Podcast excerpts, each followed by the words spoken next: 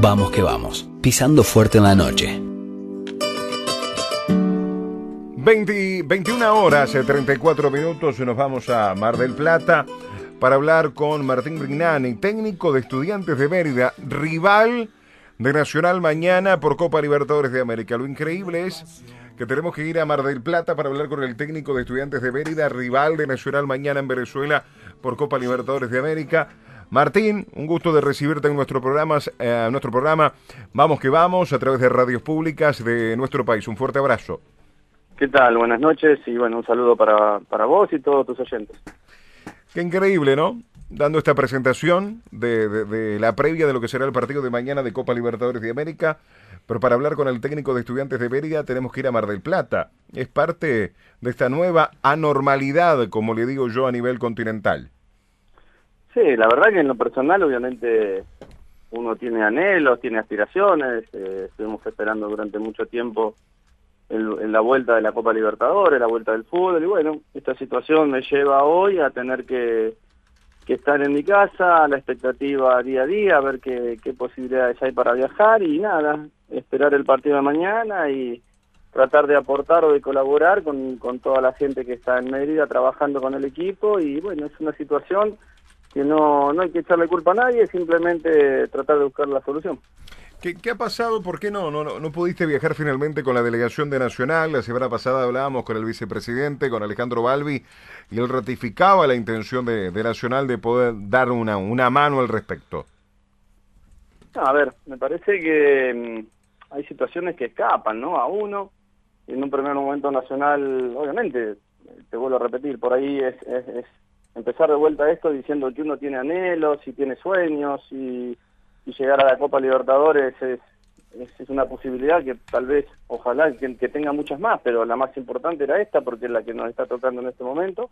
Y consultar o pedir, como quieres decirle, a la gente de Nacional la, posibilidad de poder viajar con ellos, simplemente eh, nada, era, era consultar, en un primer momento nos dijeron que sí, lo cual realmente el presidente de Estudiantes de Mérida con, todo su equipo de trabajo se movieron para conseguir los permisos, para, para solicitar, para hacer un corredor sanitario, para que, nada, simplemente no, no, molestar, como quien dice, o tratar de, de, hacer todo lo posible.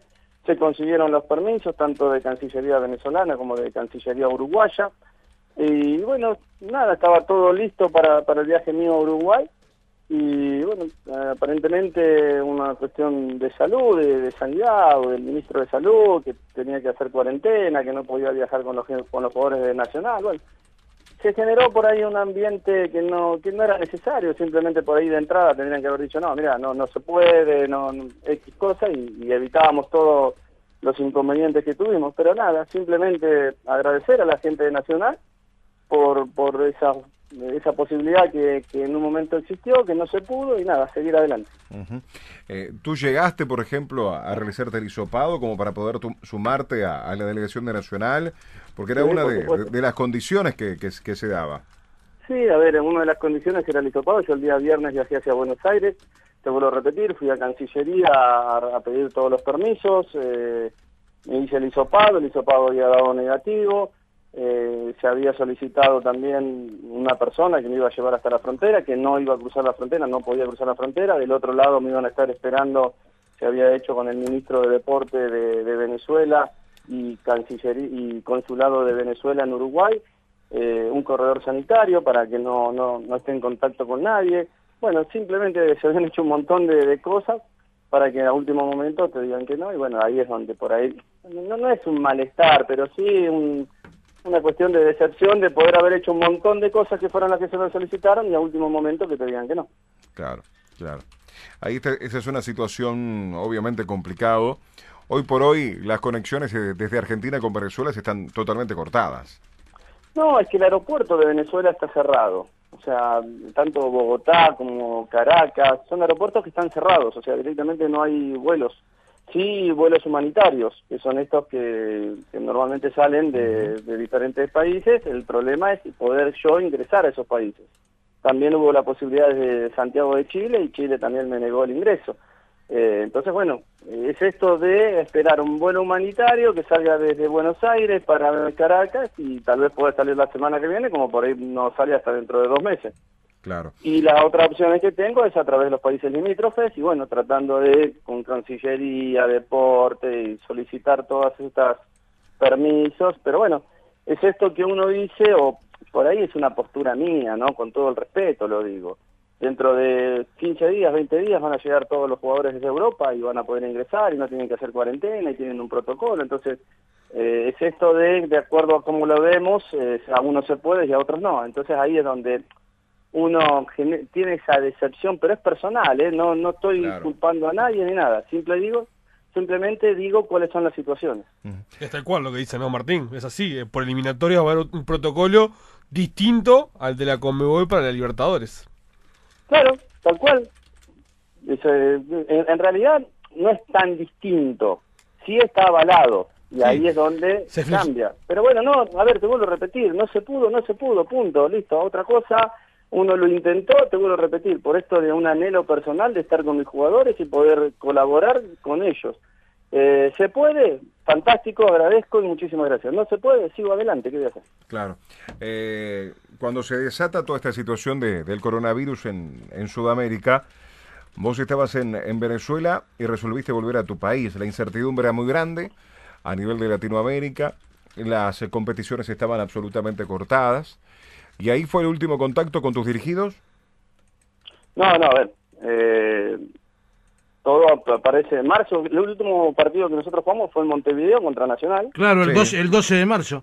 El 12 de marzo, exactamente. Cuando nosotros teníamos una conexión Montevideo-Panamá, Panamá-Caracas, cuando llegamos a Panamá nos informan que se había suspendido todo y bueno, fuimos, si no fuimos el último, fuimos el último vuelo que ingresó a Caracas. Y bueno, nada, simplemente pasaban los días, estábamos todos con esta incertidumbre de qué es lo que iba a pasar. En el mes de mayo la Embajada Argentina se comunica conmigo que, había un vuelo de repatriación, que en este momento había desde Caracas para Buenos Aires. Hablo con los directivos y bueno, ante la aprobación de los directivos de no estar en un hotel solo, encerrado, sin poder salir a ningún lado y volver a mi casa, obviamente que, me dieron la autorización. Claro. Pero después de ahí, ¿qué es lo que iba a suceder y todo esto cómo iba a suceder? Indudablemente Imposible saberlo. Comenzamos los entrenamientos por Zoom, como lo hacen todos los equipos. El primero de julio comienzan los entrenamientos oficiales y a partir de ese momento, bueno, con, porque en un momento iba a empezar el campeonato en Venezuela en, en el mes de agosto, primeros días de agosto, por lo cual el primero de julio comenzaron los entrenamientos. Y bueno, desde ese momento estamos intentando volver. Eh, después el Campeonato de Venezuela no comienza, pero sí la Copa Libertadores. Y bueno, a partir de ahí he tenido contacto a diario con el cuerpo técnico, con los capitanes. Pero bueno, es una situación nueva que nos nos lleva a un aprendizaje continuo. Claro, es una experiencia inédita. Totalmente. Eh, inédita, inédita. Eh, hablemos un poquito del partido de mañana, Martín. ¿Cómo... A ver, e, e, el equipo, ¿Lo armás vos o lo, arman tus colaboradores allá en Venezuela? Eh, a ver, obviamente que el, equipo lo armo yo, obviamente que tenemos un equipo de trabajo al cual respeto profundamente y escucho sus opiniones y entre todos consensuamos. Claro. Esto no es el, hecho de simplemente decir se va a jugar así y no estuve ni en presencia de los entrenamientos. Los entrenamientos se firman todos los días, algunos muy pocos, realmente los he podido ver en vivo, se firman, tenemos nuestras reuniones de, cuerpo técnico, como cualquier cuerpo técnico que se reúne en una sala, bueno, nosotros lo hacemos vía Zoom, eh, damos las opiniones, porque ustedes también saben que mi, mi primer asistente está con coronavirus, él está en su casa, entonces, bueno, confiado en lo que nos van transmitiendo la gente que está eh, al frente del plantel y a partir del análisis que hemos hecho de Nacional tomamos las mejores decisiones. Pero es un trabajo consensuado y obviamente uno es el máximo responsable. Y ese análisis de, Nacional, Martín, pensando en el partido de mañana, un Gustavo Munúa que ha preservado a muchos futbolistas que habitualmente son titulares, que, que no han viajado y coloca un equipo de alguna manera alternativo, por más que en algunos casos este, son futbolistas que han tenido también la posibilidad de ser titular, pero que eh, generalmente no juegan en la actividad local. ¿Qué pensás? No, a ver, las decisiones que tome el técnico nacional son decisiones de él. Lo que sí yo sé es que el Nacional tiene un plantel que hablar de titulares o suplentes eh, me parece que, no, no, no, no es tan así, a pesar de que por ahí algunos tienen más competencia que otros o algunos tienen más minutos que otros, pero el plantel de Nacional en su conjunto es un plantel de, de jugadores importantes, de, de- de- de jugadores que les toque o no les toque, si entran eh, te pueden cambiar un partido. Y bueno, después el, el equipo que plantee en el campo, obviamente que él tendrá sus sus convicciones por cuál lo, lo hace de esa manera o cree que de esa manera nos puede superar o puede conseguir un buen resultado. Pero bueno, eh, te vuelvo a repetir, me parece que el plantel nacional es bastante numeroso y tiene sus, sus jugadores como para, sea uno u otro, plantear en la Copa Libertadores un partido y querer llevarse un buen resultado de Venezuela. Queda, queda claro que, que al ver el partido por, por televisión, la conexión independientemente en esta nue- en esta era de la tecnología con, con tu ayudante, con el cuerpo técnico es permanente, ¿no? Es como que estás en vivo. Sí, sí, la verdad que nosotros para el partido con Alianza lo habíamos practicado un poco en los entrenamientos. Eh, lo que pasa que, bueno, lo que habíamos practicado se nos modificó por el hecho de que mi asistente principal le dio coronavirus y el muchacho René, que es nuestro segundo asistente, nunca había dirigido un, un partido profesional, siempre había dirigido eh, la reserva y siempre había estado como colaborador nuestro, pero nunca había estado. Claro. Entonces, para no ponerle tanta, tanta presión, el dispositivo electrónico se lo dimos a nuestro preparador de arquero. Y bueno, estaba en continua comunicación con mi primer asistente, con un observador que teníamos en el estadio, en la parte superior del estadio. Con ellos estaba en una, en, en una reunión de Zoom. Y con mi preparador de arquero estaba en otro dispositivo mío aquí y tenía una comunicación directa. Así que entre lo que me iban informando y lo que estaba viendo en televisión íbamos tomando decisiones. El tema es que tenés un delay con la tele de 20 a 30 segundos fácil. Sí, no, lo que pasa es que eso fue un error nuestro, que bueno, no nos, nos dimos cuenta a los 4 o 5 minutos de haber empezado el partido, porque bueno, yo tengo una televisión en, mi- en la sala de mi casa que está conectada a internet. Y después tengo otras televisiones en mi cuarto o en el cuarto de mis hijos de televisión por cable. Claro. Entonces ahí, claro, yo estaba mirando y le decía a mi asistente, a mi preparador de arquero, le digo, bueno, fíjate que en el lateral aquel soltó la marca y en un momento determinado me dice, profe, pero eso pasó hace un minuto. ¿Cómo que pasó hace un minuto? Le digo, si yo lo estoy viendo en televisión.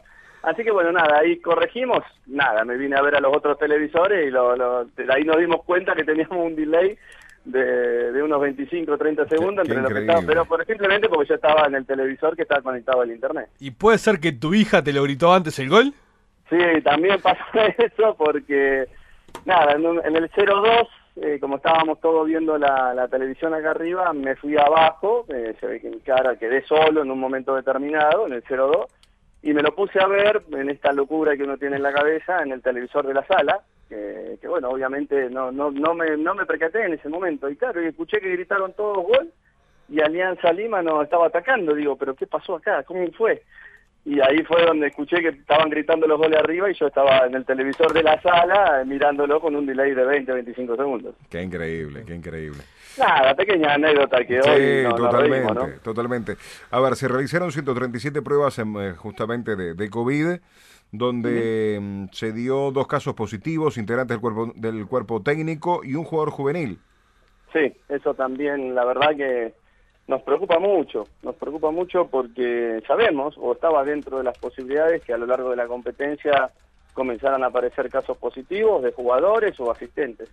Eh, nuestra nutricionista Verónica dio positivo y Steven, uno de nuestros eh, utileros, nosotros tenemos cuatro utileros, uno de nuestros utileros dio positivo y también un jugador juvenil que entrena con el plantel profesional dio positivo. Entonces, bueno, eso realmente nos puso, nos, nos puso muy preocupados porque si esto continúa o, o la tendencia te lleva a que partido a partido van a empezar a aparecer casos positivos, nos preocupan demasiado en cómo podemos seguir participando en la Copa. Sí, Claro, también es preocupante el hecho de que estuvieron en contacto el resto del plantel con estas tres personas. Exacto. Pero bueno, los, eh, los hisopados se hicieron el día, si mal no lo Viernes. recuerdo, el día domingo. Domingo. Exacto, el domingo se dieron los resultados el día lunes, el día de ayer, o al revés, se hizo el sábado y el domingo se dieron los resultados. Así fue, hoy es lunes, ¿verdad?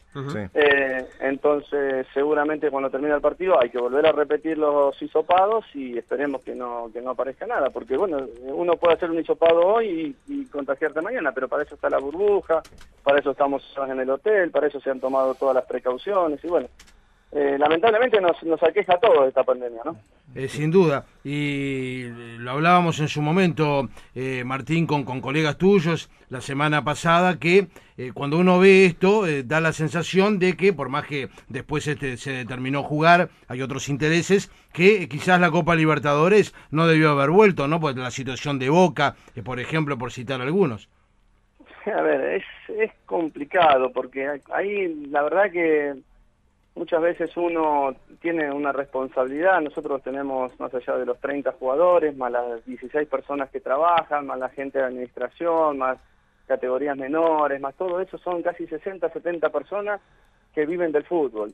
Y si el fútbol no volvía, esa gente casi estaba sin trabajo, o, o habían, no, no hablemos solamente de los jugadores, sino de todo lo que representa una institución.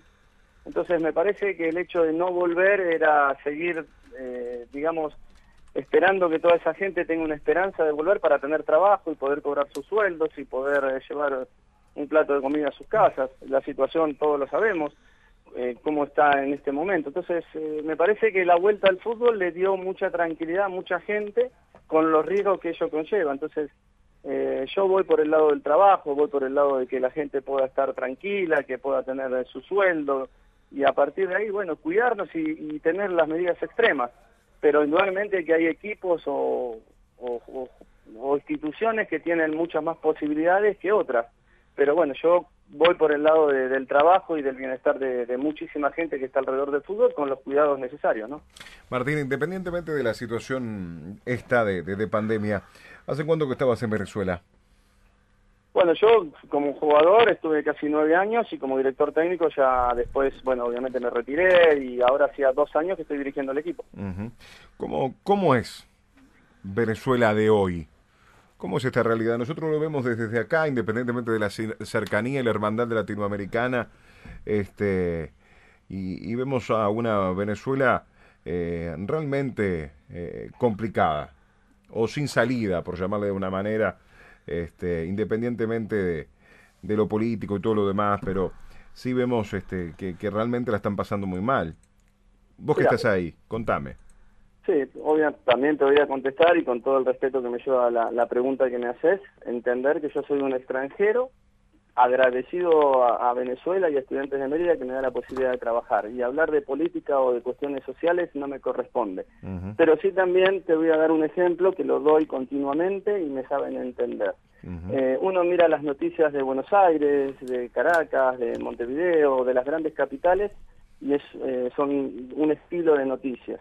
Y yo puedo vivir tranquilamente en Salta, en Mendoza, en, en Entre Ríos y es otra.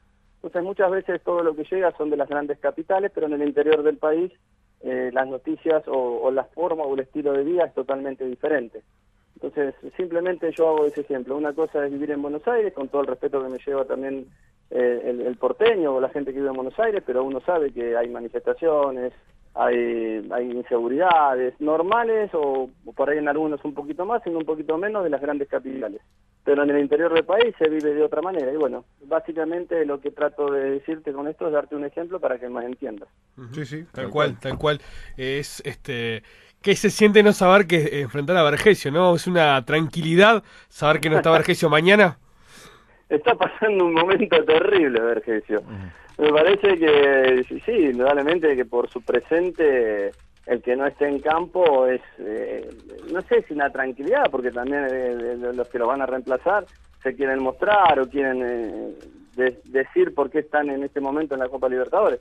Pero sí, indudablemente que Vergesio, por lo que representa, por, por su jerarquía y por el momento, por su precedente, iba a ser muy, muy difícil poder eh, marcarlo y bueno y, y, que no aporte a, a, Nacional todo lo que le hace partido a partido. Uh -huh. Martín, te, te, agradecemos este ratito. ¿Ves a Nacional ya en la próxima fase de la Libertadores?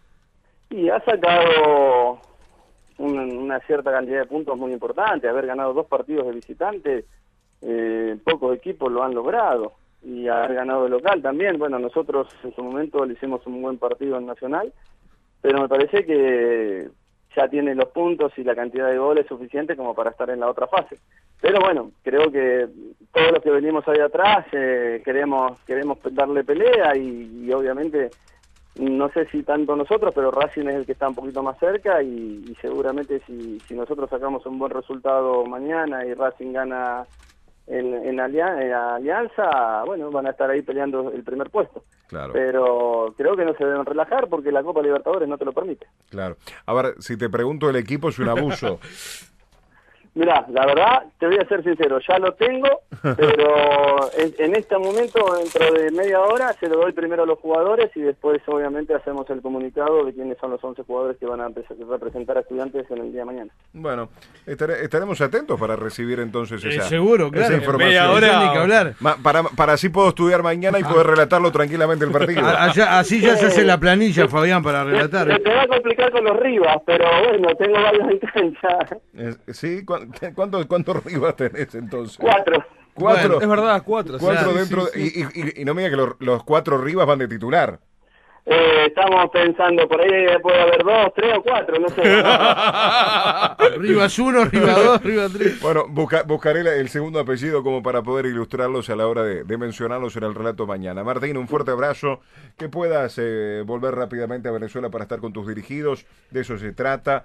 Eh, independientemente de que uno le ponga la mejor onda, la- el profesionalismo, la disposición del trabajo y como que se adapte. Acá lo normal es que tú estés cerca de, de tu equipo, que puedas dirigirlo. De, de, ¿De cuándo empieza la actividad en Venezuela? ¿Es, es difícil El hoy? 15 de octubre, 15 de octubre. aparentemente. Bueno, ojalá que, que ya puedas estar para esa fecha y poder eh, trabajar con, con tus dirigidos. Un fuerte abrazo, ha sido un verdadero placer tenerte aquí en, en las radios públicas de, de Uruguay. Muchísimas gracias y un saludo para todos. Gracias.